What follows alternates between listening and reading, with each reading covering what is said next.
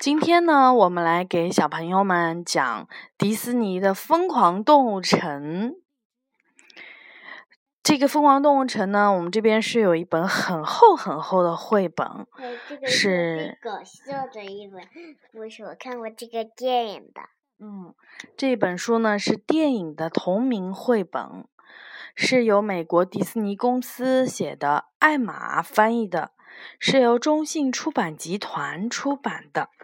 然后呢，我们这个故事可能会分成几个部分来讲完。动物是一座现代大都会，各种动物在这里平静的生活着，无论它们弱小还是强大，都在这座城里安居乐业，和平共处。在乡下的兔窝镇，动物们为庆祝胡萝卜节，举办了才艺演出。霍普斯家的小朱迪正在舞台上表演节目。看到肉食动物和食草动物能够和谐共处，小朱迪开心极了。在动物城，每个人都无所不能。表演结束后。朱迪听到了一只狐狸的吼叫声，原来他在欺负朱迪的小伙伴儿。把门票给我，你这只小羊！朱迪冲上前去，帮小羊把门票夺了回来。朱迪当时就下定了决心，长大以后要成为一名警官。朱迪一到年龄，就报名考入了动物城的警官学院。虽虽然课程很难，但是朱迪努力的坚持训练，在皑皑白雪中，他勇敢的攀登冰川；在飞扬的尘土中，他敏捷的匍匐前行；在滂沱大雨中，他奋力的凌空攀行。他使出了兔子的全部本领，努力的赶上那些大个子的新生。朱迪的梦想终于实现了，他以全班第一名的成绩从警官学院毕业。狮子市长在他的毕业典礼上致辞，杨副市长也向朱迪表示祝贺。他说：“这对我们小型动物来说，真是值得骄傲的一天。”朱迪的整个家族都为他感到自豪。只是他的父母还是有一些担心，他们提醒朱迪，在大都会中要学会保护自己。我爱你们，朱迪拥抱了父母，和他们告别，然后坐上了开往市中心的火车。朱迪在动物城中央车站下了车，遍布市中心的商场、人行道。还有来来往往的汽车，这都让他感到无比的兴奋。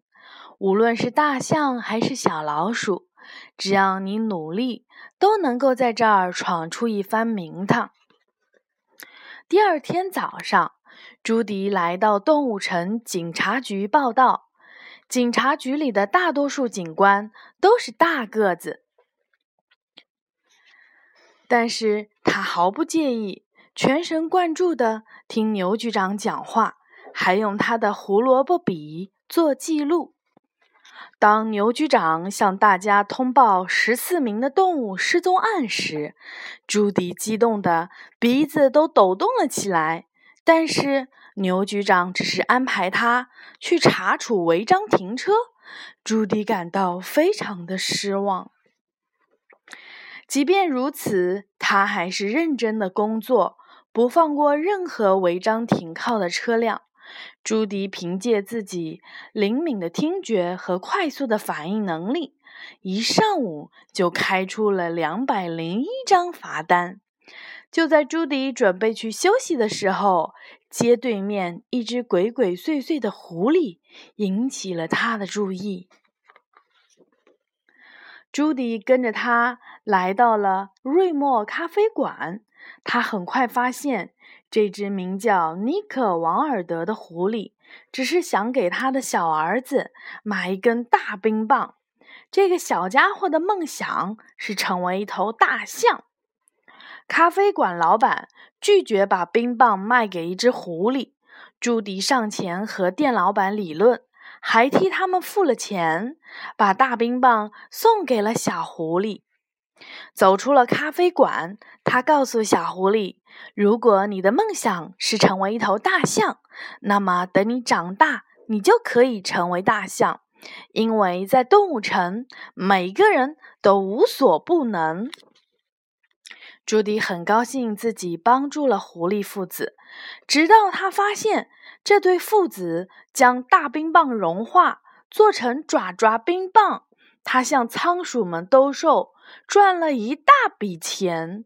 最令朱迪难过的是，尼克所谓的儿子，其实是一只声音低沉的成年耳廓狐。我帮了你，可你却骗了我。朱迪对尼克说：“这只是个小把戏，亲爱的。”尼克答道。尼克觉得梦想成为一名真正警官的朱迪真是一只愚蠢的兔子。我才不是蠢兔子！朱迪大声的分辨。他正准备抬脚，却怎么动也动不了了。他朝下看了看，叹了一口气。他站在了刚浇筑的水泥里面。坐地铁回公寓的路上，朱迪感到非常的沮丧。晚上，父母给他打来了电话，他们接通了视频。当父母看到他穿着交通管理员的制服的时候，都松了一口气。他不是真正的警官，爸爸说：“我们的祈祷应验了。”朱迪觉得从来没有像现在这样沮丧过。他知道，他完全可以胜任警官的工作。他有能力改变这个世界，他只是需要一个机会。第二天，机会来了。朱迪在执勤的时候遇到了抢劫花店的幼鼠，幼鼠逃窜到了一小型旧齿动物城。只有身材娇小的朱迪才能够继续进行追捕。一心想要逃脱追捕的幼鼠，情急之中把路边一块甜甜圈形状的路标牌踢向了朱迪。好在朱迪及时接住了，才没有砸到一群正在逛街的渠精。朱迪用这个巨大的甜甜圈抓住了幼鼠，把它带回了警察局总部。遗憾的是，这次追捕行动造成了很多市容破坏。牛局长批评了朱迪。就在这时，奥塔顿太太走进了警察局，她是来询问她丈夫的案子的。她丈夫正是十四名动物失踪案的一名当事人。朱迪主动提出要参加调查行动，牛局长拒绝了他，但是杨副市长认为这是一个好主意。朱迪终于接到了案子了。牛局长要求朱迪仨小时内要找到奥塔顿先生，如果没有做到，就得辞去警官的工作。卷宗里的材料非常的少。朱迪借用鲍警官的苏打水瓶当成放大镜，发现了一条线索：奥塔顿先生最后一次出现的时候，正在吃尼克做的爪爪冰棒。朱迪马上跑去找尼克，但是尼克并不想要帮他。朱迪用他的胡萝卜笔偷偷地录下了狐狸炫耀自己挣了一大笔钱的话。这足以成为他偷税的证据。尼克别无选择，因为要么坐牢，要么就要帮助朱迪找到奥塔顿。这只是一个小把戏，亲爱的，朱迪说。尼克带着朱迪来到他最后一次见到奥塔顿的地方——神秘泉绿洲。在这里，所有的动物都不穿衣服。他们俩。期望南极那头教瑜伽的大象能够知道有关奥塔顿先生的消息，但是他居然什么都不记得了。出乎所有人的意料，最后是慵懒的牦牛犀利哥告诉了尼克和朱迪带奥塔顿走的汽车的车牌号。尼克马上带着朱迪来到了动物车辆管理局，找他的朋友闪电帮忙。闪电是一只行动超级缓慢的树塔。闪电慢吞吞、慢吞吞的帮他们查找车牌号。朱迪和尼克终于找到了带走奥塔顿先生的豪华轿车。却在寻找线索的时候，被大先生的手下北极熊抓住了。大先生是一只很小很小的北极取鲸，当然也是一个权力显赫的黑帮老大。就在他准备要把朱迪和尼克冰冻起来的时候，他的女儿露露走了进来，她认出了朱迪。在那次小型救齿动物镇，就是朱迪接住了劫匪踢过来的大甜甜圈，才让他得以得救。大先生马上停止了冰冻行动，并把他知道的有关奥塔顿先生的消息告诉了朱迪。埃米·奥塔顿是大先生的花匠。那天，大先生派了豪华轿车去接他，他却在轿车里发起了狂来。